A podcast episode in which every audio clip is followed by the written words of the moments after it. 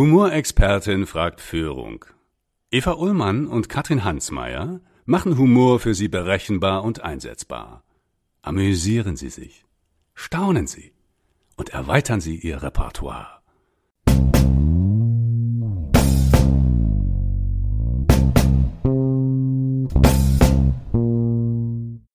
ich werde halt regelmäßig gefragt, wenn ich, was weiß ich, bei irgendeiner Abendveranstaltung bin, äh, wo, wo sind denn deine Kinder?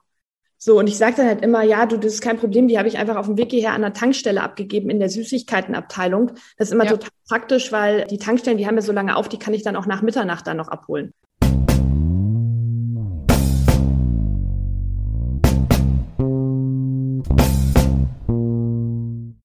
Herzlich willkommen bei Humorexpertin fragt Führung. Heute zu Gast Daniela Meyer. Hallo Daniela. Hallo. Wunderbar, dass wir es endlich geschafft haben. Wir sind ja beide Mütter mit Kindern und einem Beruf, der uns in Anspruch nimmt. Und da war es gar nicht so leicht, dass wir es jetzt tatsächlich miteinander vor die Kamera und vor die Mikros geschafft haben. Umso mhm. schöner, dass wir jetzt miteinander ins Gespräch kommen dürfen. Ja. Daniela Meyer studierte in Berlin an der FU Psychologie, Soziologie und Nordamerika-Studien, was ja schon eine große Vielfältigkeit darlegt. Und ihre ersten Stationen waren dann die Welt am Sonntag, die Zeit und die Bild. 2008 ging sie dann zum Finanzenverlag, wo sie unter anderem Chefredakteurin für Reportagen und Features war und gemeinsam mit ihrer Kollegin Astrid Zebe das erste Finanzmagazin für Frauen in Deutschland gründete oder aufbaute, die Courage. Jetzt hat sie sich wieder auf den Weg gemacht und zwar wieder gemeinsam mit ihrer Kollegin Astrid Zebe und ein weiteres Magazin mitgegründet, die Finanziell. Darüber werden wir im Verlauf des Gesprächs noch mehr erfahren und auch, was sich hinter Fresh and Furious verbirgt. Daniela, du sagst, the future is female. Mhm. Warum? Na, wir haben uns mal so lustige T-Shirts drucken lassen, die Astrid und ich, wo das tatsächlich draufsteht. Und unser Ziel ist natürlich, die Zukunft eher equal zu gestalten. Doch bevor es wirklich equal sein kann, muss es unserer Meinung nach erstmal noch sehr viel weiblicher werden. Und wir haben da leider immer noch wirklich sehr, sehr großen Nachholbedarf. Zum Beispiel bei diesen ganzen Gender Gaps, die wir ja alle kennen. Und das Shirt, was wir da anhaben auf diesen Fotos von uns, ist natürlich etwas provokativ gemeint und soll erstmal Aufmerksamkeit darauf lenken, dass es einfach noch ein weiter Weg ist, bis es wirklich equal ist, bis es wirkliche Gleichberechtigung gibt. Und es soll so ein bisschen, ich sage mal, so ein Weckruf sein für diese Themen und auch dafür, dass man als Frau auch ruhig mal kämpferisch und auch dreist sein darf. Ist ja schon alleine dieser Satz, dass man als Frau auch mal kämpferisch sein darf, der spricht ja schon Bände. Was ist denn da eigentlich falsch gelaufen, dass das nicht normal ist? Ja, ach, ich glaube, da da gibt es ganz viele Erklärungen für. Also ich glaube, das ist wahrscheinlich ein gesellschaftliches Phänomen auch. Ich glaube, das fängt wahrscheinlich schon bei der Erziehung der Kinder an. Ich habe ja damals in der Soziologie auch mal zu solchen Themen schlaue Bücher gelesen. Und ich glaube, das fängt einfach schon da an, dass einem als Mädchen schon immer gesagt hat, sei lieb und ruhig, ganz platt gesagt. Und als Junge darf man sich halt prügeln und Fußball spielen und mhm. Karate machen und so weiter. Und ich hatte das große Glück, dass ich einen Vater hatte, dem das ganz egal war, welches Geschlecht ich habe, der auch mit mir im Keller gesägt und gebaut hat. Und ich habe als Kind Judo gemacht und Fußball gespielt und hatte nie das Gefühl, dass ich irgendwas nicht äh, sagen oder machen dürfte, nur weil ich ein Mädchen bin. Und ich glaube auch, dass es mir deshalb nicht so schwerfällt, heutzutage auch äh, kämpferisch zu sein und auch mal hier zu rufen und mich vielleicht auch mal vor die Männer in die erste Reihe zu drängen. Mhm. Von daher, die Erziehung im eigenen Elternhaus ist, glaube ich, extrem wichtig, sowohl für Mädchen als auch natürlich umgekehrt für Jungs. Auch Jungs müssen nicht immer hart und tough und cool mhm. sein. Äh, meine Jungs lackieren sich, die sind jetzt acht und lackieren sich immer noch super gerne ihre Fingernägel. Und Welche gehen auch Farbe? So alles durchweg, pink, rot, blau, grün, gelb. Es gibt ja so viele coole Nagellacke heutzutage. Also wir haben ein großes Sortiment zu Hause. Und da lackieren sich alle drei, meine beiden Jungs und auch meine Tochter, die Fuß- und Fingernägel gegenseitig und finden das großartig und gehen auch alle so in Kita und Schule. Und bisher hat auch noch niemand was gesagt. Und wenn Es ist ihnen auch wurscht, glaube ich, also hoffe ich zumindest. Meine Jungs haben auch lange Haare, das ist denen auch wurscht, ja. ob da einer was sagt, die finden das cool. Und ich hoffe, das bleibt auch noch lange so. Aber ja. ich glaube, als Eltern muss man da einfach den Grundstein legen und auch die Mädchen sich mal prügeln lassen. Ja, das ist auch total okay. Absolut. Also ich habe ja zwei Mädchen und ich habe irgendwann angefangen, bewusst darauf zu achten, weil mir aufgefallen ist, wenn ich mich mit Freundinnen treffe, die zum Beispiel zwei Jungs haben, da passiert sonst was und die hauen sich die Köpfe ein und ich bin eigentlich schon, fange ich viel früher an, bei meinen zu sagen, ach hier mal Vorsicht oder nicht so dolle, wo ich mir wirklich auf die Zunge gebissen habe und sage, lass mal machen. Also dürfen sie ja selber entscheiden und wenn sie halt mal zuhauen wollen, dann hauen sie halt mal zu und dann also ich rede grundsätzlich darüber, dass vielleicht Schlagen nicht die richtige Lösung ist, egal ob weiblich oder männlich. ja, ja. Aber gut. Ja. Du sagst auch, wir Frauen reden noch zu wenig über Geld. Hast du das mitbekommen in deiner Familie? Habt ihr das da anders gehandhabt oder wann ist da bei dir der Groschen gefallen? Wann ist dir das aufgefallen? Na, also ich glaube schon, dass wir grundsätzlich zu wenig über Geld reden. Also nicht nur wir Frauen, sondern insgesamt das ist glaube ich, so ein bisschen so ein deutsches Phänomen, dass es so ein riesen Tabuthema ist. Es gibt ja in Deutschland diesen wunderschönen Satz, über Geld spricht man nicht. Und ich glaube, der ist mhm. uns auch allen sehr oft vorgekaut worden. Und wir haben das so oft gehört und das dann auch verinnerlicht, dass da richtig so ein Glaubenssatz draus geworden ist.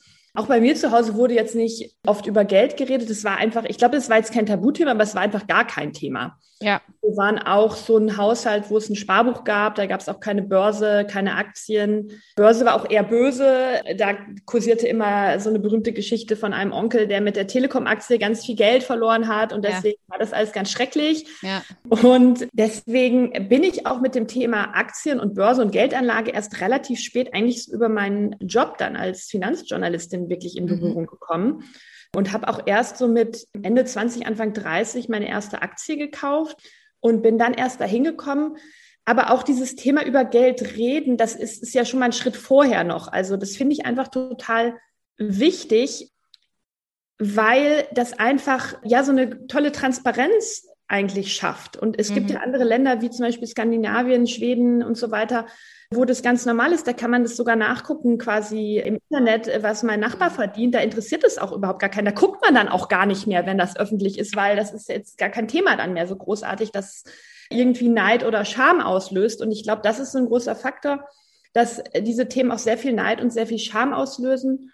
Und ich glaube, dass wir hier in Deutschland schon in so einer Neidgesellschaft leben. Mhm. Warum das so ist, weiß ich jetzt nicht.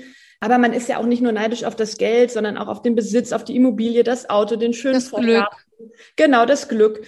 Und ich denke, viele Menschen, die wohlhabend sind, erzählen das deswegen nicht, weil sie halt nicht als Bonzen dastehen möchten. Mhm. Und umgekehrt erzählen Menschen mit niedrigem Einkommen das halt nicht, weil sie sich halt schämen, dass sie nicht so viel haben. Mhm. Und wir sollten darum einfach unseren persönlichen Wert als Menschen und Individuen nicht von Einkommen oder Besitz abhängig machen und daran bemessen. Aber die gesellschaftlichen Strukturen machen uns es natürlich nicht, nicht immer so leicht. Und ich glaube, besonders Frauen tun sich halt schwer mit dem Thema, weil, was ich vorhin schon sagte, viele lernen halt immer noch, dass sie weniger wert sind, dass sie weniger verdienen. Viele hören auch immer wieder, dass sie ja froh sein können, dass sie überhaupt noch so einen tollen Job abgegriffen haben, dass sie froh sein können, dass sie noch einen Mann abbekommen haben, ja. Tatsächlich. Ja, also sowas gibt es noch viel, sowas hören wir auch viel von Frauen. Vor allen Dingen das mit dem, mit dem Job und den Finanzen, dass sie froh sein können, dass sie versorgt sind von ihrem Mann. Und da gibt es, glaube ich, ganz tief verwurzelte Glaubenssätze, die man auflösen muss. Und das geht halt nicht über Nacht. Aber zum Beispiel deshalb haben wir auch das Finanziell-Magazin jetzt nochmal neu gegründet und wollen einfach da so einen Anfang machen. Mhm. Und eines unserer großen Themen da ist ja auch über Geld reden. Wir haben mal nachgezählt, allein in unserem ersten äh, Magazin, in der ersten Ausgabe gibt es so 15 Frauen, die halt wirklich sehr offen erzählen, wie viel sie verdienen oder wie sie ihr Geld anlegen oder ja, wie sie sparen für ihre Kinder und so weiter. Mhm. Und ich glaube, das bringt einen tollen Mehrwert, weil wenn man weiß, was andere, also was auch Kollegen, männliche Kollegen verdienen, dann kann man sich einfach selber besser einordnen, ja. Und äh, da kann auch zum Beispiel so ein Thema wie Lohnungerechtigkeit mit aufgebrochen mhm. werden. Und war das für dich auch die zündende Idee, also im ersten Schritt war es ja die Courage, jetzt ist nochmal die finanziell. Mhm. War das die zündende Idee? Also die Mission, lasst uns über Geld reden, lasst uns Transparenz schaffen und auch mutig und mit viel Wissen dann auch gucken, was machen wir denn mit dem Geld, was wir haben? Ja, also ursprünglich kam die Idee daher, dass die Astrid und auch ich, wir kannten uns ja schon von der Arbeit, dass wir mit so Female Finance Themen oder so einer weiblichen Herangehensweise an Finanzthemen eigentlich bei uns im damaligen Verlag immer wieder gescheitert waren. Aha. Weil wir einfach da in einer großen äh, Männerdomäne arbeiten, sage ich mal. Und das immer kein Thema war dort, ja. Also es ist ja einfach, jeder ist ja in seiner Blase unterwegs und, und denkt halt, seine Themen sind so die entscheidenden für alle. Und deswegen wurde es halt immer mehr oder weniger gar nicht gesehen, dass es da auch einen Bedarf gibt. Und wir mhm. haben dann zufällig gemeinsam Elternzeit gemacht und wohnen auch beide in Berlin, also Astrid mit ihrem zweiten, ich mit meinem dritten Kind und haben da irgendwie festgestellt, dass es einfach so super viele Frauen in unserem Umfeld gibt und gerade Mütter, die das jetzt zum ersten Mal so richtig realisieren, mhm. dass sie irgendwie einen Bedarf an Finanzinformationen und Finanzwissen haben und dass sie mhm. was tun müssen für die Altersvorsorge, um nicht in Altersarmut irgendwann zu versacken, dadurch, dass sie jetzt diese Fehlzeiten haben, diese Teilzeitarbeit und so weiter und haben mal in ihren Rentenbescheid geguckt und einen riesen Schock bekommen. Oh. ja, und ja, und viele wissen dann aber halt auch oder wussten halt auch gar nicht, wo sie sich überhaupt informieren sollen zu den Themen, weil es einfach das Allermeiste, was es gibt in diesem Bereich, ist halt eher für eine männliche Zielgruppe mhm. gemacht. Da ist halt immer, egal ob es jetzt Magazine oder Bücher sind, da ist meistens vorne drauf gedruckt der Anzugträger mit seiner ja. Schornsteinkarriere. Der war dann irgendwie, hat in Oxford studiert, kommt aus dem Unternehmerhaushalt und Surprise, spielt Golf oder so. ähm, und da findet sich halt keine Frau angesprochen und niemand wieder. Uns war es einfach wichtig, dass wir irgendein, ja, ein Informationsangebot schaffen, womit wir Frauen ermutigen, ihre Finanzen selbst in die Hand zu nehmen, weil sie können das auch. Ja, also wir Frauen, wir rocken jeden Tag so mhm. viel und manchmal fehlt einfach nur so ein bisschen der letzte Anstoß, um Dinge wirklich so endlich anzugehen und den wollen wir eigentlich geben und Dazu gehört natürlich einerseits also das entsprechende Wissen, also die Expertise zu vermitteln, mhm. viel mehrwertigen Tipps, aber halt auch das Sprechen über Geld. Und ja, das ist eigentlich so ein großes Herzensanliegen von uns, dass die Frauen einfach ins Tun auch kommen und auf mehreren Kanälen, sei es unser Magazin oder wir bieten zum Beispiel auch bei Finanziell for Me jetzt eine tolle Community an für Frauen, mhm. wo sie sich auch austauschen können zu Finanzthemen, wo es dann immer Workshops gibt, live oder auch digital wo sie teilnehmen können, wo sie dann auch in einem, ich sage mal, geschützten Umfeld auch ihre Fragen loswerden können und sich wohlfühlen. Frauen denken ja auch oft, dass sie vermeintlich dumme Fragen stellen, ja, was ja Quatsch mhm. ist. Aber wenn man zum Beispiel mal auf einer Finanzmesse war, als fast einzige Frau in einer riesen Männergruppe, mhm. dann weiß man auch, dass man da sich vielleicht tatsächlich als Frau nicht unbedingt traut, so seine Fragen loszuwerden. Naja, ich glaube, das ist so ein bisschen das, was wir von Männern, wenn man das so plakativ sagen kann, lernen können. Es gibt einfach viele Männer, die haben kein Problem damit, dumme Fragen zu stellen, mhm. machen sich auch hinterher nicht so einen Kopf, ja. Und wir Frauen denken dann auch eine Woche danach, oh Gott, wie konnte man nur so eine Frage stellen? Ja. Und das auch zu lernen, das schneller wegzupacken und mit der Klarheit daran zu gehen, was ich dann auch wieder als Humorexpertin fragt Führung, die inzwischen in der zweiten Staffel ausschließlich Frauen in Führungspositionen interviewt hat, sagen kann, und aus meinen Frauennetzwerkveranstaltungen, wo ich mit Vorständinnen arbeite, die haben eine ganz andere Klarheit in diese Richtung. Und wenn die sich jedes Mal so einen Kopf machen würden, dann würden die nicht zum Arbeiten kommen. Richtig. Und von denen habe ich tatsächlich da wieder viel gelernt. Einfach nicht so viel nachdenken machen und auch hinterher nicht ständig noch alles zehnmal auswerten. Richtig, nicht alles durchgrübeln die ganze genau. Nacht, ja. Du hast schon gesagt, in dem vorherigen Verlag wart ihr in einer Männerdomäne. Wo braucht man denn so als Chefredakteurin besonders viel Humor? Es kommt natürlich immer darauf an, wo man als Chefredakteurin arbeitet, ne? ob jetzt bei der Titanic oder bei der Börsenzeitung. das ist wahrscheinlich auch ein ziemlich großer Unterschied. Also ich kann einfach sagen, die Astrid und ich, wir haben sehr viel mit Humor genommen und hatten auch tatsächlich oft gemeinsame Lachflashs, wo wir uns wirklich auch gar nicht mehr eingekriegt haben. Einfach weil die Situation manchmal so absurd oder unfassbar war, dass es einfach besser war, sich kaputt zu lachen, anstatt das Heulen anzufangen, ja. Und ich erinnere mich da an eine Situation, in der wirklich mal wieder alles drunter und drüber ging. Und wo ich dann irgendwie zu Astrid gesagt habe, oh, du weißt was, ich glaube, jetzt wurde hier schon wieder der kritische Pfad verlassen, ja. Und die Astrid hat mich einfach nur so völlig Banane angeguckt und völlig entgeistert und meinte, Dani, äh, welcher kritische Pfad, ey, wovon träumst du eigentlich, ja? Wir stehen hier im fucking Nirgendwo und die Deutsche Bahn streikt mal wieder, ja? Mhm. Und da musste ich so lachen, einfach, weil alles so absurd war und wir völlig überarbeitet waren und dass mir einfach die Tränen vor Lachen runterliefen und ich mich auch minutenlang nicht wieder einkriegen konnte. Und solche Situationen hatten wir immer wieder. Und, und ich ganz kurz mit dem ja. kritischen Pfad. Also sie hat sich auf die Bahn bezogen, du bezogst dich aber auf ein Ziel, was wir eigentlich hatten und wo wir okay. quasi links und rechts eigentlich uns ganz genau überlegt hatten, also jetzt muss das passieren, damit das passiert, damit das passiert und damit wir hier zum super guten Ziel kommen und das alles hinkriegen und alles läuft und das neue Magazin gut startet und so weiter damals. Und dann kommen ja immer wieder so Stolpersteine, die ja jeder mhm. kennt und Dinge, mit denen man nicht gerechnet hat und auch nicht rechnen konnte. Und das ist halt sehr oft passiert, dass wir eigentlich diesen klaren Pfad vor Augen hatten und dann irgendwie wieder eine Abzweigung und da ein Stolperstein ähm, auf dem Weg lag.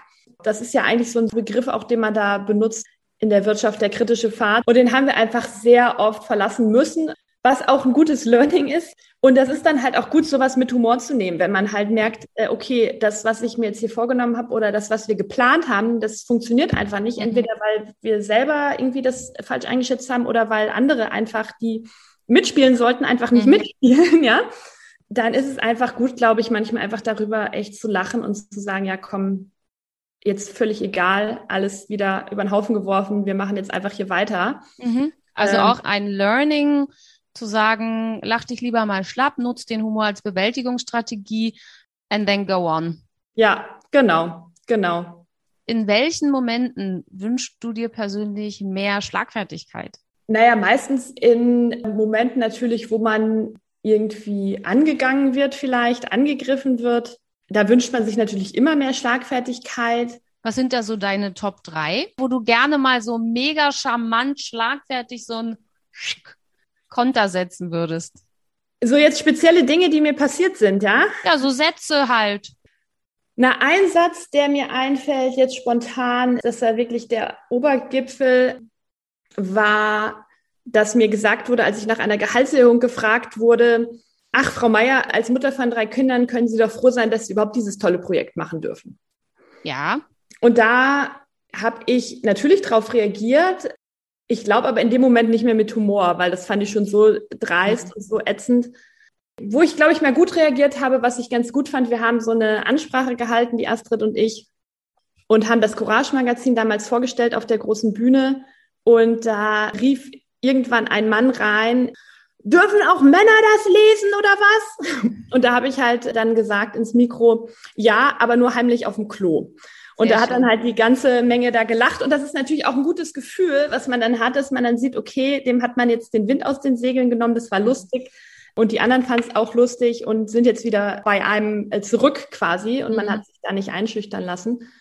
Ja, es gibt immer wieder so Dinge, die auch einfach nerven, Sachen, die man sich immer wieder anhört als Frau. Ich werde halt regelmäßig gefragt, wenn ich, was weiß ich, bei irgendeiner Abendveranstaltung bin, äh, wo, wo sind denn deine Kinder? So, und ich sage dann halt immer, ja, du, das ist kein Problem, die habe ich einfach auf dem Weg hierher an der Tankstelle abgegeben in der Süßigkeitenabteilung. Das ist immer ja. total praktisch, weil die Tankstellen, die haben ja so lange auf, die kann ich dann auch nach Mitternacht dann noch abholen. Ja, ich sage auch gern, die habe ich auf der A5 zum Spielen abgesetzt. Genau. Wenn man so ein bisschen schärfer will, noch ein bisschen ja. den perplexeren Gesichtsausdruck, dann kann man noch ein bisschen fieser werden. ja. ja. Und da fängt es ja schon an, dass wir mal schauen, was sind denn so Themen, die uns immer wieder begegnen mhm. die uns irgendwie auch triggern am Anfang, weil natürlich spielt man auf dieses Rabenmutter oder was man auch immer hört, muss man ja gar nicht raushören. Ist mal, erstmal ist es ja nur eine Interessensbekundung. Mhm. Ist auch nett, dass jemand nach meinen Kindern fragt, kann ich mir ja auch denken. Und dann kann ich ja Spaß dabei haben. Und ich glaube, das ist was, was wir auch die Männer genauso, aber in dem Fall wir Frauen bekommen ja Fragen gestellt, die Männer nicht gestellt mhm. bekommen. Männer fragt man halt nicht, wo sind denn jetzt ihre Kinder? Oder nur in anderen Zusammenhängen und damit spielerisch umzugehen und damit ja auch einen Spiegel vorzuhalten. Eine absurde Frage, weil für mich ist es völlig normal, arbeiten zu gehen und die Kinder sind halt versorgt. Mhm. So. Mhm. Genau. Also sich als Frau wirklich auch als Technik ähm, mal aufzuschreiben, was sind denn diese Punkte? Die passieren ja auch in Vorträgen, da wird ja reingerufen und anstatt sprachlos dazustehen, sich vielleicht auch mal im Vorhinein zu überlegen, was könnte ich ein Witziges sagen, um einfach souverän damit umzugehen und alle lachen. Und ja. damit ist es ja auch wieder ein Learning für alle Frauen, die zugucken. Also was ich mir früher alles so anhören musste, teilweise schon, da hat dann mir ein Kollege mal auf dem Flur hinterhergerufen, ey, warum knisterst du so beim Gehen? Trägst du Slip-Einlagen oder was? Da bin ich einiges gewohnt. Ich war früher auch so ein kleines, blondes, zartes Mäuschen, ja, und da haben sich dann einige das getraut, aber haben dann auch meine große Klappe zu spüren bekommen. Und das ist da was drauf geantwortet? Ich kann mich nicht mehr genau daran erinnern, was ich da gesagt habe, aber ich war da immer sehr streitbar. Und das war so. Ich habe das Magic Gum heute nicht im Mund, sondern unten reingesteckt. ja, also ich habe da früher auch sowas mit größerer Leichtigkeit auch einfach hingenommen oder es war mir auch egaler. Ich habe auch oft das, die Schultern gezuckt über solche Sachen und habe gedacht, pff, der Typ, was will der denn eigentlich? Mir doch egal, so, ja. Und mir ging das tatsächlich so, dass je älter man wird und je, je länger man halt auch in Jobs arbeitet, wo man auch entweder in Führungspositionen arbeitet oder in einem Umfeld arbeitet, wo man auch immer wieder sehr angreifbar gemacht wird oder angreifbar ist, alleine durch die Tatsache, dass man diesen einen Jobnummer hat, geht einem auch oft so eine Leichtigkeit dann verloren. Also oder dass es einem dann egal ist. Ab irgendeinem bestimmten Alter hat man sich schon so viele dämliche Sprüche angehört, dass es mir ehrlich gesagt, also ich habe früher mit sehr viel Humor auf viele Sachen reagiert und auch vieles weggelacht so oder auch Leute, es ist mir auch leicht gefallen früher auch dann äh, so männliche Kollegen oder so auch mal ein bisschen lächerlich zu machen und mhm. lächerlich mhm. dastehen zu lassen. Aber das ist mir immer schwieriger gefallen, weil irgendwann hat man einfach keinen Bock mehr, sich mhm. das hundertsten Mal anzuhören und schon wieder lustig darauf zu reagieren. Ja. Also ich habe da auch bei mir so eine Härte festgestellt, die sich dann irgendwann so ein bisschen eingeschlichen hat. Ja. Und dass ich dann eher, also dass ich noch reagiere auf Dinge, weil ich der Meinung bin, Sprachlosigkeit ist auch keine Option. Ja, man sollte gerade Dinge, die gar nicht gehen, sollte man immer adressieren und ansprechen. Aber dass ich so ein bisschen auch von, ich reagiere humorvoll und witzig zu, ich reagiere tough und ja. ich biete die Stirn und ich bin mhm. streitbar und ich ja norde den Gegenüber dann auch mal ein. Total wichtig. Und dann, und das glaube ich, gibt es ja noch was dazwischen. Und das sind die beiden Pole, in denen wir oft sind. Ne? Dieses, erst sind wir so die zuckersüßen Schneckchen mhm. und dann werden wir so die taffe Lady, die die Stirn bietet. Und das dazwischen nennt man Souveränität. Mhm, richtig. Klarheit, Gelassenheit. Wenn ich Lust habe, mache ich einen Witz, aber ich kann auch ganz anders, aber ich habe diese Souveränität. Mhm. Und dieser mhm. Zustand ist ja Frieden im Grunde, innerer Frieden. Richtig. Das ist eine Szene aus einem Film, ich weiß jetzt gar nicht mehr, welcher Film das ist, aber das hat mich irgendwie nachhaltig beeindruckt. Da stehen zwei Männer nebeneinander im Fahrstuhl und der eine sagt zum anderen, oh, I feel sorry for you. Und der andere guckt einfach weiter geradeaus und sagt, and I don't think about you at all. Und dann verlässt er einfach den Fahrstuhl und der andere steht da so total belämmert, so, hä, was? Und das fand ich so genial, dass ich gedacht habe, das ist eigentlich ein Attitude, das muss ich mir total zu eigen machen, dieses I don't think about you at all. Und man trifft ja immer wieder Menschen im Leben, die dann so das ganze Gedankengut von einem mhm. so beherrschen, wo man nachts wach liegt, über die man sich ständig ärgert. Mhm. Und ich bin im Laufe der Jahre, habe ich das gelernt, es gelingt mir natürlich nicht immer, aber es gelingt mir immer besser, dahin zu kommen, solche Menschen äh, nicht mehr Platz in meinen Gedanken und meinem Herzen einzuräumen, sondern mich vielleicht kurz zu ärgern und dann zu sagen, so und jetzt ziehe weiter, tschüss, interessiert mich nicht mehr, ich lebe jetzt mein schönes Leben und äh, du bist nicht dabei. Das finde ich so genial. Also als Tipp auch nochmal, ziehe weiter, finde ich auch ein super schönes Mantra wenn man jetzt nicht das, das lange Englische will, einfach innerlich zu denken, ziehe weiter. Du hast jetzt gerade auch so eine schöne Bewegung dabei gemacht, so eine körperliche, ich liebe mhm. ja das auch körperlich zu begleiten, innerlich so ziehe weiter. Ich lasse mhm. dich wieder gehen und jetzt mache ich mit meinem schönen Leben weiter. Zwei Schritte. Mhm. Das Schöne ist, ich muss ja nur denken. Mhm. Und der Rest kommt von alleine. Mhm. Richtig, richtig. Aber da muss man hinkommen, finde ich. Und ich habe selber bei mir gemerkt, dass ich da sehr viel Stufen äh, durchlaufen habe tatsächlich. Und einerseits finde ich das gut, dass ich auch diese Erfahrung gemacht habe und diese Stufen durchlaufen habe. Andererseits finde ich es auch teilweise sehr anstrengend oder auch traurig, weil ich vieles für so unnötig halte und denke, das müsste alles nicht sein. Man könnte auch ganz anders äh, miteinander umgehen und kommunizieren und sich viele dieser Dinge, die man sich da anhört, einfach auch knicken und äh, ja. äh, lassen. Andererseits hilft es einem auch irgendwie beim Vorankommen und beim Wachsen. Ja. Gibt's so, wenn wir schon bei dem Thema sind, du wirst jetzt ja, wurdest und wirst jetzt auch wieder viel interviewt, jetzt wo das neue Magazin auch rausgekommen ist und euer Fresh and Furious. Gibt es Fragen, die dich nachdenklich machen oder vielleicht sogar nerven? Also wo du auch manchmal denkst, fragt man das jetzt auch Männer? Also gibt es so redundante Fragen, die immer wieder kommen, wie wo sind denn jetzt ihre Kinder? Ja, genau. Also das ist so eine der häufigsten. Da, wie du schon sagst, da muss man ja immer so ein bisschen gucken, wer fragt und wie wird gefragt, aber auch die Frage, wie schaffen Sie das denn, irgendwie so Karriere zu machen und eine Führungsposition inne zu haben und gleichzeitig Kinder zu haben? Mhm. Das ist natürlich einerseits eine Frage, die ich in manchen Fällen auch gerne beantworte und erkläre, warum, weil ich auch denke, da setzt man natürlich auch irgendwie ein Zeichen und, und zeigt auch anderen Frauen, dass es auch möglich ist, mit Kindern auch Karriere zu machen. Andererseits ist es, glaube ich, auch eine Frage, die niemals Männern gestellt wird, weil da ist irgendwie, da geht man davon aus, dass es überhaupt gar kein Problem ist, mit Kindern Karriere zu machen. Deshalb nervt mich in manchen Kontexten auch diese Frage, vor allen Dingen, wenn sie von Männern auf eine bestimmte Art und Weise mhm. gestellt wird. Solche Sachen sind schon nervig oder wenn man halt auf so, so ein Thema reduziert wird. Also mhm. mich nervt es grundsätzlich, wenn die einzige Frau in einer Talkrunde, egal ob das jetzt ich oder wer auch immer ist, immer zum Frauenthema befragt wird. Ja. Oder die einzige Muslima in einer Talkrunde, ja. die zum Beispiel gar kein Kopftuch trägt, zum Thema, was halten Sie vom Kopftuch tragen? Vielleicht hat, hat die gar keine Meinung dazu. Das mhm. setzt man halt voraus oder die einzige dunkelhäutige Person auf einem Podium gefragt wird, was sie für Rassismuserfahrungen hat. Ja. Sowas finde ich immer irgendwie ganz furchtbar, ja. Und so völlig aus dem Kontext gegriffen oft, ja, weil oft geht es gar nicht um diese Themen, sondern irgendeine Person wird da hingesetzt, weil man schon was mit ihr assoziiert und verbindet und dann hat die gefälligst auch, ob, ob sie jetzt will oder nicht, auch zu diesen Themen was zu sagen und eine Meinung zu haben.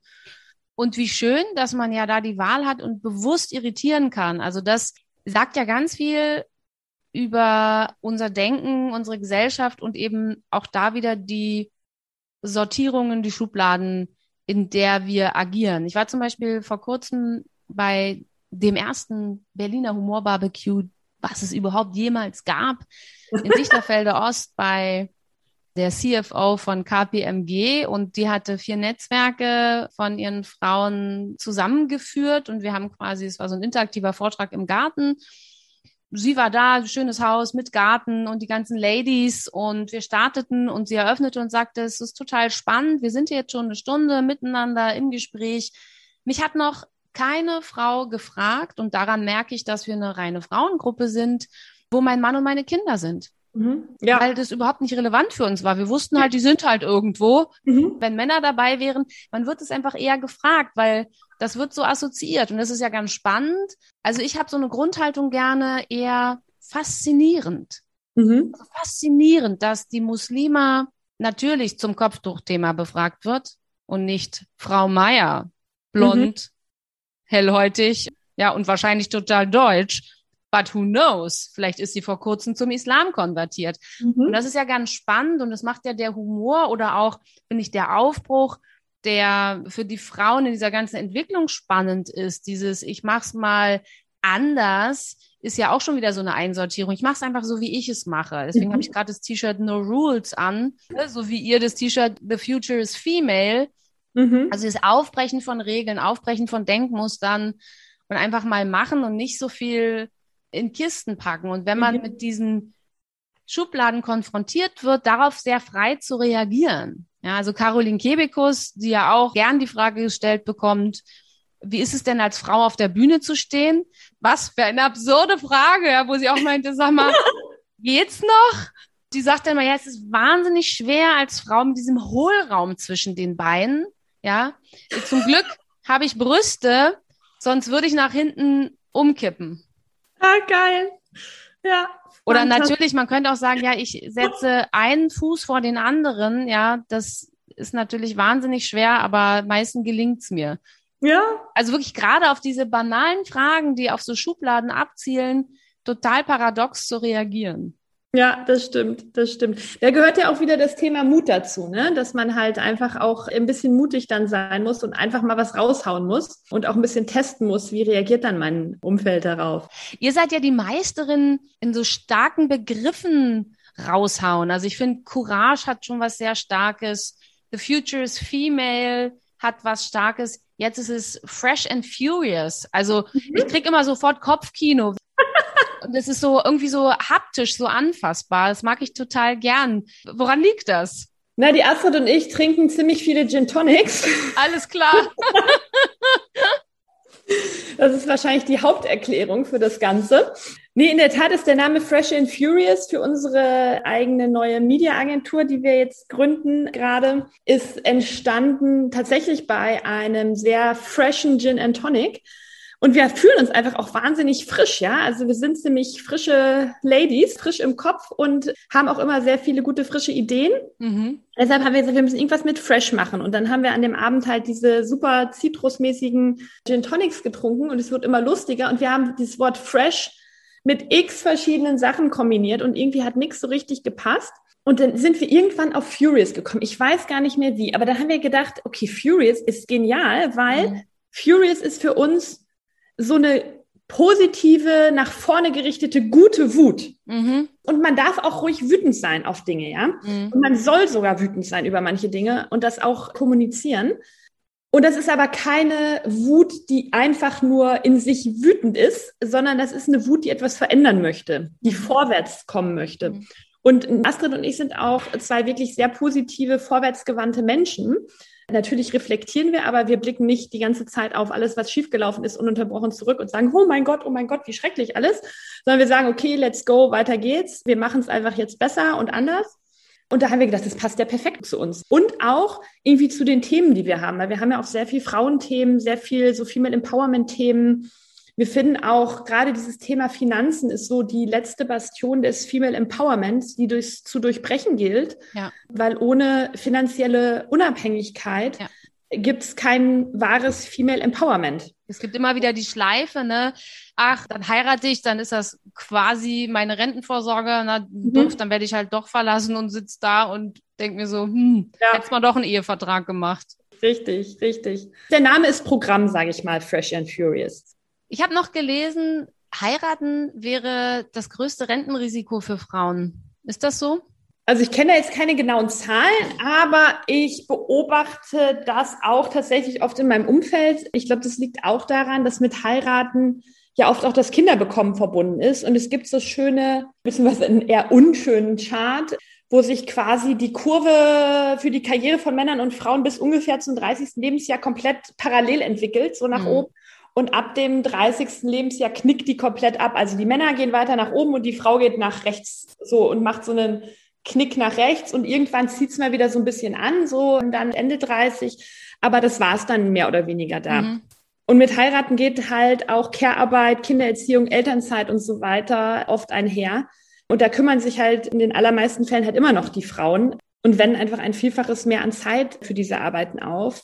Und eine Folge ist natürlich, dass viele Frauen ein paar Jahre lang da kein Einkommen haben, danach in Teilzeit arbeiten, damit sie nachmittags die Kinder betreuen können und den Haushalt schmeißen können. Und dadurch verdienen die dann natürlich weniger als ihr Mann und danach haben sie auch schlechtere Karrierechancen und kommen wahrscheinlich nie wieder auf dieses Gehalt, was andere entweder kinderlose Frauen oder Männer in der Zwischenzeit mhm. schon geschäffelt haben und an denen vorbeigezogen sind. Und dadurch haben sie natürlich im Alter eine größere Rentenlücke, sind häufiger von Altersarmut betroffen und natürlich in dem Moment auch viel abhängiger von dem Partner, ja. ja. Ein Problem bei der Entscheidung zum Beispiel, wer mit den Kindern zu Hause bleibt, ist ja auch das Einkommen an sich. Also dadurch, dass Frauen oft schlechter bezahlt werden, entweder in, in Jobs arbeiten, die grundsätzlich schlechter bezahlt sind oder in dem gleichen Job schlechter bezahlt werden als die Männer, ist der Mann in vielen Familien halt immer noch der Hauptverdiener. Und es ist dann für viele entweder eine wirtschaftliche Notwendigkeit, mhm. dass einfach der Mann zu Hause bleibt und nicht die Frau.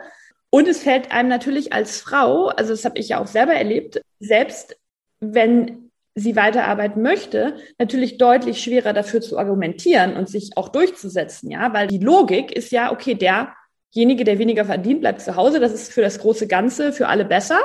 finanziell. Und da hat man natürlich wenig entgegenzusetzen. Ne? Naja, und, und das ist ja wieder die Frage, genau das meintest du ja, ist auch etwas, was ihr beleuchtet. Das ist ja wieder durch eine Gesellschaft die Höhe des Gehaltes für das Durchkommen und das Glück als entscheidend sieht. Da ist ja das vorausgesetzt für dieses Argument. Wenn ich sagen mhm. würde, entscheidend ist unser Glück und unsere Karriere, könnte man ja auch sagen, ich verdiene zwar weniger, aber jetzt habe ich die Chance, an meiner Karriere zu arbeiten. Und das ist das höhere Gut. Mhm, also ich glaube, das ist genau das, das auch zu durchbrechen und auch im Gedankenmuster zu durchbrechen, dass man sich da überhaupt nicht verteidigen muss, sondern dass es gar nicht darum geht, sondern natürlich müssen wir die Miete zahlen können, aber das können viele und trotzdem machen sie es anders. Mhm, ja. mhm. Nee, deshalb sagen Astrid und ich auch immer ganz klar Augen auf beim Eierkauf, ne? Schon immer. die Partnerwahl ist entscheidend. Also schon mal grundsätzlich, bevor ihr Fonds kauft, Augen auf beim Eierkauf, nicht nur im Supermarkt. nee. Die Frage, die daraus ja resultiert, bist du denn dafür, dass man sich Care-Arbeit dann bezahlen lassen sollte? Also man sagt, pass auf, wenn du arbeiten gehst und ich auf 50 Prozent gehe, bist du so dann für einen Ehevertrag oder so ein Deal, den man miteinander macht? Ja, durchaus. Also ich bin grundsätzlich bin ich dafür, dass man sich das möglichst teilt, Care-Arbeit und Karriere und so weiter. Also meine Traumvorstellung ist eigentlich, dass beide Partner, ich sag mal, zwischen 50 und 80 Prozent arbeiten und den Rest halt dann auch gemeinsam machen, weil so kann man auch mehr gemeinsame Zeit miteinander auch verbringen und als Familie. Das klappt natürlich nicht immer und ich sehe natürlich ein, dass es bei manchen Familien äh, nicht so gut so geht oder dass es auch Jobs gibt, wo man nicht einfach nur 50 Prozent arbeiten kann oder 80 oder wie auch immer.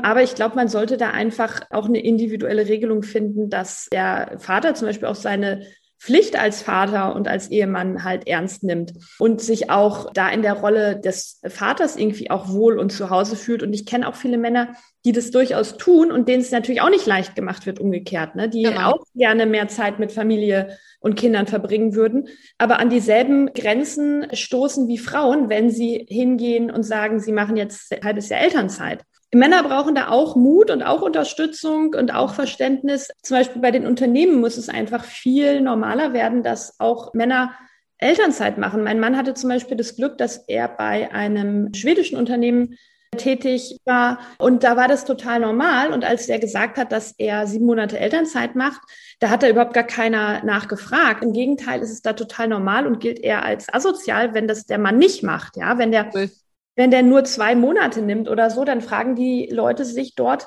ob der sich nicht irgendwie für seine Familie interessiert und was das eigentlich für ein komischer Mann ist, ja. Genial. Und das ist halt irgendwie total gut und da funktioniert das ja auch. Ich meine, die schwedische Wirtschaft ist ja jetzt nicht eine, die vor sich hin krepelt, ja. Von daher zeigt das ja ganz eindeutig, dass sowas geht und dadurch jetzt nicht irgendeinem Unternehmen wahnsinnige wirtschaftliche Einbußen entstehen. Im Gegenteil, ich weiß nicht, ob das alle schwedische Unternehmen machen, aber das Unternehmen von meinem Mann hat es zumindest bei den schwedischen Mitarbeitern, wurde sogar das in der Zeit, wo die Elternzeit gemacht haben, egal ob jetzt Frau oder Mann, das Gehalt aufgestockt, also vom Elterngeld, was ja vom Staat kommt, zu dem normalen Gehalt, was sie sonst verdienen. Diese Lücke hat quasi das Unternehmen ausgeglichen. Und da war es total normal, dass auch Männer ein Jahr lang Elternzeit machen das war einfach viel entspannter, ja. Und, und, im Grunde, das müsste ja, dieses Signal müsste im Grunde ja vom Staat ausgehen. Die Frenzy Kühne zum Beispiel, die fängt ja auch an zu diskutieren oder fordert es so ein bisschen, dass sie sagt, im Grunde müsste es jetzt nicht eine Verpflichtung geben zu sechs Monate, zu hälftiger Elternzeitteilung, aber ein Bonus. Mhm. Und man einen Abzug bekommt, wenn es eben nur die eine macht. Also wenn mhm. es wieder mal nur die Frau macht, ja. dann gibt es eben Abzug. Also dass einfach das Finanzielle da schon eine Bewertung gibt und es einem viel leichter gemacht wird und eben auch gesagt, wir setzen eigentlich voraus, dass ihr es euch teilt. Mhm. Wie lange ja. brauchen wir denn dafür noch, deiner Meinung nach? Es wird wahrscheinlich noch lange oh, dauern, oder? Wahrscheinlich noch ewig, leider. Aber also ich, ich glaube auch, dass es da staatliche politische Einlenkung geben muss, weil von selbst macht es wahrscheinlich kein Unternehmen. Ich möchte aber auch allen Paaren und Männern da draußen sagen, also aus meiner eigenen Erfahrung, wenn beide die Erfahrung machen, wie anstrengend eine Karriere sein kann einerseits und das lange Sitzen im Büro und das berufliche Rumreisen und was auch immer oder auch das Arbeiten, keine Ahnung, in der Kita oder sonst wo, wie anstrengend das alles ist.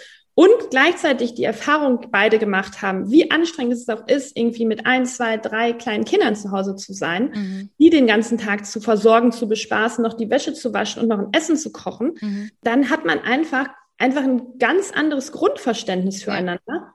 Und ich bin fest überzeugt, dass bei mir und meinem Mann es dadurch viel weniger zu Auseinandersetzung und mhm. Streit kommt, weil beide von uns wissen, wie sich der andere am Abend fühlt, ja. Und wenn einer von uns sagt, irgendwie, ja, ich bin nicht dazu gekommen, jetzt auch noch irgendwie die Wäsche zu machen, weil es war hier wieder, wow, es ging mhm. alles total drunter und drüber, ja. Äh, und einer hatte hier gerade einen Tobsuchtsanfall, ja. So, dann ist das okay, weil dann wissen wir beide, wie das ist. Oder wenn ich nach einem langen Tag im Büro nach Hause komme, wo irgendwie alles drunter und drüber gegangen ist und irgendwas schiefgelaufen ist und ich Kopfschmerzen habe und sage, boah, ich kann jetzt kein Essen mehr kochen, ich habe irgendwie hier die Schnauze voll für heute. Wir bestellen Pizza. Ja, genau. Und das ist halt irgendwie äh, sowas, das entsteht halt nur, so eine Art von Partnerschaft entsteht halt nur, wenn man wirklich irgendwie sich äh, Dinge teilt und auch dann den Respekt für die jeweiligen Aufgaben mhm. des anderen hat, ja. Super Tipp zu sagen, probiert's doch einfach mal aus und das braucht auch wieder Mut von beiden Seiten, weil wir etwas tun, wo vielleicht andere wiederum sagen, hey, was macht denn ihr da? Er verdient doch, er ist doch Arzt oder er ist doch Rechtsanwalt, er verdient doch das Doppelte, wie könnt ihr nur? Mhm. Und darauf einfach mal zu sagen, so, yo, wir machen es halt so. Mhm. Und langfristig werden wir Geld sparen, weil wir sparen uns die Scheidung.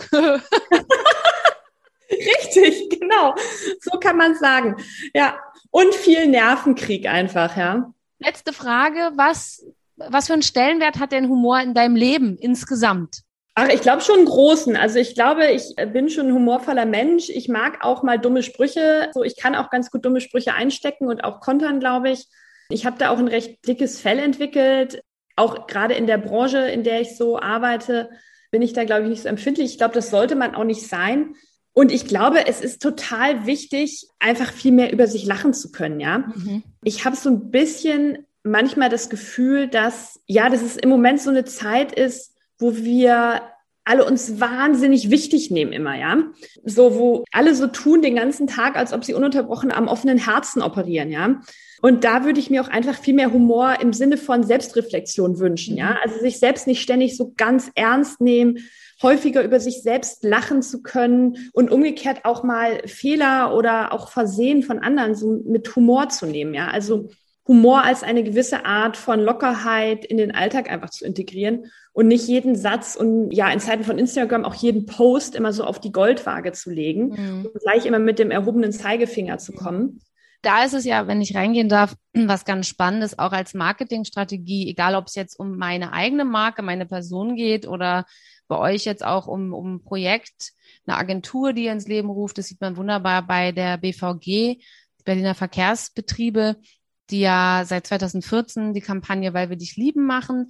Mhm. Und mhm. dort habe ich ein Interview mit dem, auch in der Podcast-Reihe mit dem Chef der Marketingabteilung geführt, und der sagt eben, die haben ein klassisches Beschwerdemanagement immer noch, die haben aber ein Team, was sich nur auf Social Media bezieht und die da total witzig eben mhm. auch auf Anfeindungen reagieren. Ja. ja. irgendwie, warum kommt denn hier schon wieder die Tram nicht? Und dann schreiben die, na, das sind die M10s, diese Einmaltrams, die werden in Moabit produziert und in äh, Friedrichshain dann verschrottet.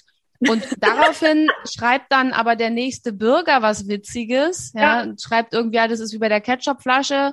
Erst kommt nichts und dann alles auf einmal. Daraufhin schreibt wieder der dritte, ja, das ist einfach nur Newton, die BVG kann dafür nichts.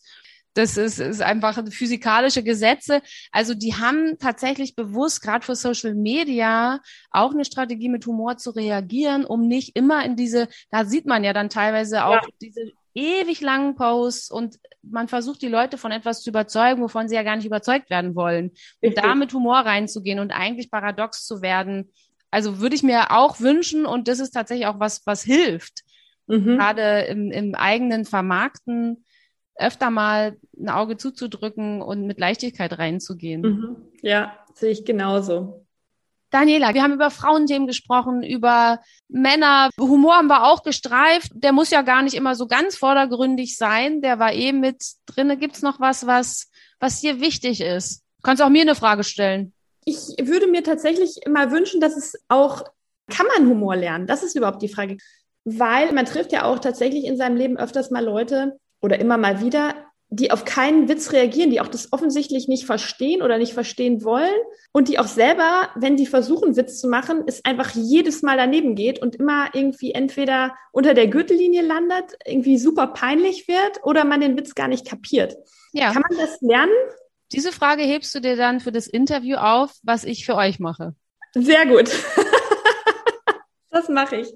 Genau. Ja, natürlich. Ja, man kann ihn lernen und wir vom Humorinstitut, das ist ja unser Kerngeschäft.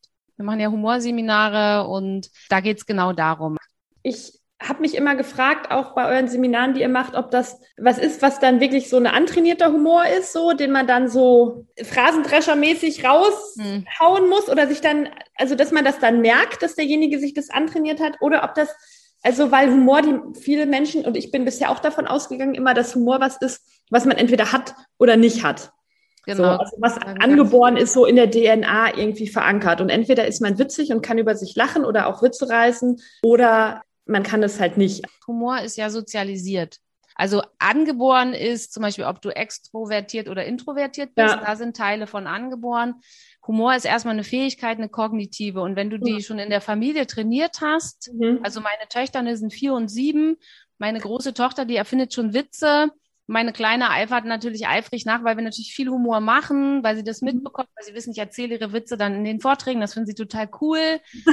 und wir reden viel über Situationen, die uns zum Lachen gebracht haben. Auch abends mhm. reden wir darüber, was war witzig am Tag. Mhm. Also unser Humorfundus ist relativ groß. Ja. Und das ist lediglich Training. Mhm. Mhm was wir im Grunde tun, ist, ja, wir öffnen so einen kreativen Pool. Und im Grunde hat das auch wieder was mit Mut zu tun, weil diese witzigen Ideen, die haben wir alle. Wir trauen uns nur, die ja gar nicht mehr zu denken. Ja, Kinder ja. zum Beispiel sind ja total witzig, weil die nicht, sich nicht so zensieren. Ja, aber kann es sein, also ich bin ja auch für politische Korrektness grundsätzlich. Also es soll sich niemand beleidigt fühlen, es soll niemand irgendwie diskriminiert werden, rassistisch angegangen werden. Das würde ich alles unterschreiben. Aber ich habe das Gefühl, dass mit dieser extrem Political Correctness, wie wir sie ja auch haben, aktuell und wie sie ja noch mehr wird die ganze Zeit, dass damit auch so eine Leichtigkeit beim Humor einfach total verloren gegangen ist oder immer weiter verloren geht, weil, also manche Sachen sind natürlich wirklich daneben, aber andere Dinge, die ich jetzt auch so lese, zum Beispiel bei Social Media, wo sich dann Leute wahnsinnig drüber aufregen können, wo ich denke, mein Gott, das war doch eigentlich ganz lustig. Also ja. verstehe ich jetzt nicht. Das muss man doch einfach mit Humor nehmen da muss man doch jetzt nicht so einen riesen Fass aufmachen, so, ja? Ja, absolut. Dadurch, dass es ja auch dann teilweise man rechtlich belangt wird oder ein riesen Shitstorm kommt, mhm. definitiv, das hat es sehr eingeengt. Das hat meiner Meinung nach zwei Gründe. Das eine ist, die Leute nutzen hauptsächlich beschämenden Humor. Mhm. Das ist eben der gefährliche. Ne? Wenn ich dich abwerte, ist es erstmal gefährlich. Und wenn ich selber nicht zu einer Randgruppe gehöre und über eine Randgruppe Witze mache, ist es einfach erstmal gefährlich. Die Chance, dass ein Shitstorm kommt, ist relativ groß. Mhm. Alles dicht machen, schönes Beispiel. Wunderbare Schauspielkollegen, die das gemacht haben.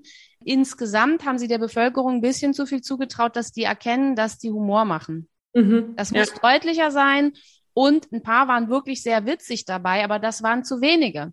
Also mhm. insgesamt zu ernst. Immer wenn wir ein Thema, was für viele nicht harmlos ist, verharmlosen. Und das macht mhm. der Humor. Mhm dann sind die sauer, die das ganz ernst nehmen. Mhm, ist ja mhm. logisch irgendwie, ja. Das heißt, es gibt eine Form von Humor, die das umgeht und das ist der aufwertende und liebevolle Humor. Und wenn wir den mehr trainieren würden, der ist auch witzig, aber der bricht eben nicht so viel das Tabu. Und damit lade ich dich viel mehr ein, zu sagen, schau mal, Daniela, vielleicht schaffen wir es zusammen zu schmunzeln. Mhm. Auch mhm. über so ein Thema wie Sterben zum Beispiel. Mhm. Ja, wie Reanimation, wie, also Sachen, wo wir immer so sagen, so, das ist jetzt aber ganz ernst. Politik mhm. ist ja total ernst. Nee, ist es nicht.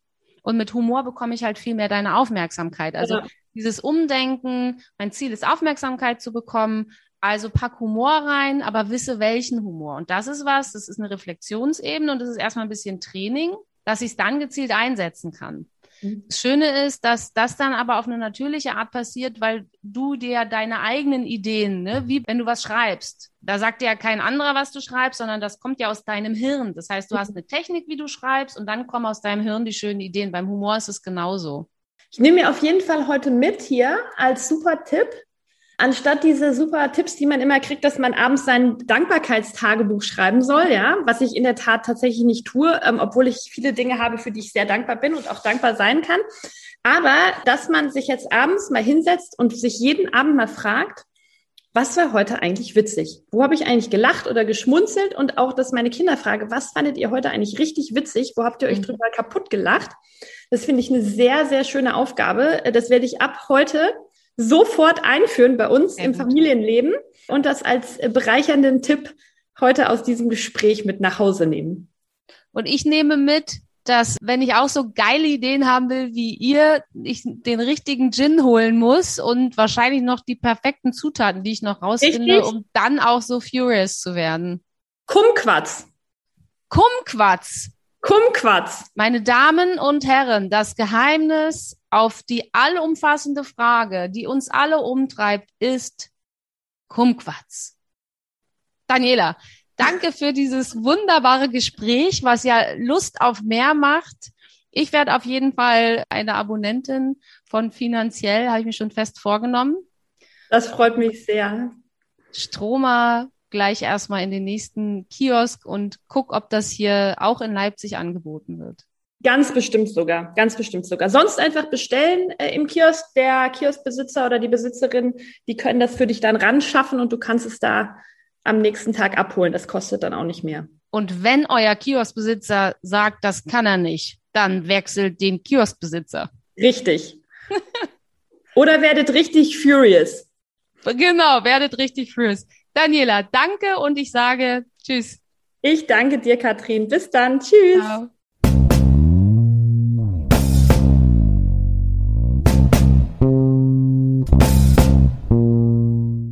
Humorexpertin fragt Führung. Eva Ullmann und Katrin Hansmeier machen Humor für Sie berechenbar und einsetzbar. Amüsieren Sie sich, staunen Sie und erweitern Sie Ihr Repertoire.